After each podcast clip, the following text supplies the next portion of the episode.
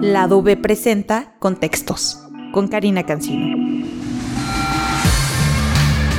Buenos días, ya es viernes, soy Karina Cancino y les traigo el resumen de la información de lo que tuvimos en Contextos MX durante la semana. Se las traigo a este lado, al lado B, así que vamos con ella.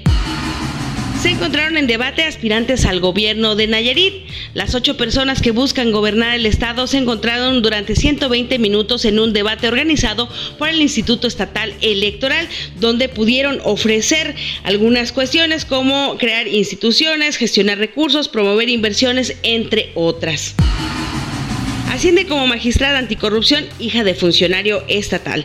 La ley orgánica del Tribunal de Justicia Administrativa de Nayarit ha sufrido varias modificaciones desde 2009 cuando desapareció. En 2016, el exgobernador Roberto Sandoval lo rescató y llevó a sus ex colaboradores. En 2020, el actual gobierno sumó dos nuevas magistraturas y nuevamente en 2021 añadió dos más, incluyendo a la hija del actual secretario de gobierno, que estará en funciones hasta 2031.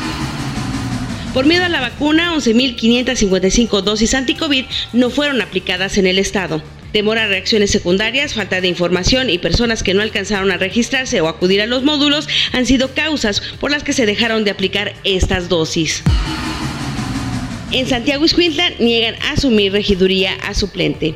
En 2017, Mirta Romero se registró como suplente del regidor Vladimiro Cegueda y debió rendir protesta el pasado 9 de abril, luego de que el titular de la demarcación asumiera la secretaría del ayuntamiento, pero fue ignorado el proceso legal y aún no se tiene respuesta.